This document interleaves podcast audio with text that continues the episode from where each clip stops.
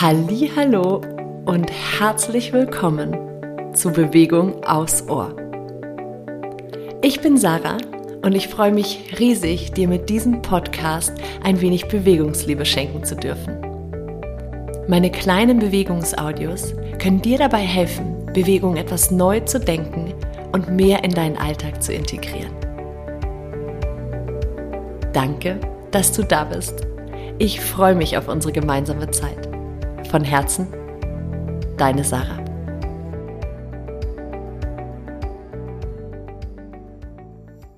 Hallo und herzlich willkommen zu deinem zehnten Türchen aus meinem Adventskalender aus dem Podcast Bewegung aufs Ohr.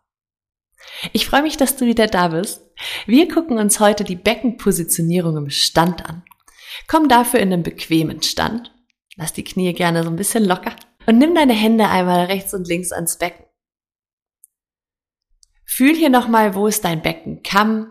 Lass mal eine Hand so ein bisschen nach hinten wandern, um dein Kreuzbein zu finden, da wo die Wirbelsäule ins Becken mit dem Becken verbunden ist. Und dann vorne wieder so eine Handbreit, handlang eher, unter deinem Bauchnabel findest du dein Schambein. Und wenn du dir jetzt einmal vorstellst, dass vorne zwischen deinem Schambein und deinen Sitzbeinhöckern eine Pfeilspitze nach oben zeigt und dass dein Kreuzbein, wenn wir das uns knöchern angucken würden, so ein wenig aussieht wie eine Pfeilspitze nach unten, dann kannst du dir im Stand jetzt vorstellen, dass du dein Schambein zart nach oben schweben lässt mit dieser Pfeilspitze, die nach oben zeigt und dein Steißbein und dein Kreuzbein, also den ganzen unteren Rücken quasi so ein bisschen nach unten verlängerst. Ja, wenn wir das Kreuz und das Steißbein so ein bisschen nach unten verlängern, entspannt sich der untere Rücken, kommt wieder schön in die Länge ja, und wir vermeiden ein Hohlkreuz. Ein weiteres schönes Bild um in diese neutrale Position im Stand zu kommen, ist, wenn du dir vorstellst, dass du unter dem Schambein vorne einen kleinen Heißluftballon hast, der dein Schambein wirklich ganz zart nach oben schweben lässt. Auch das schenkt deinem unteren Rücken eine schöne Länge.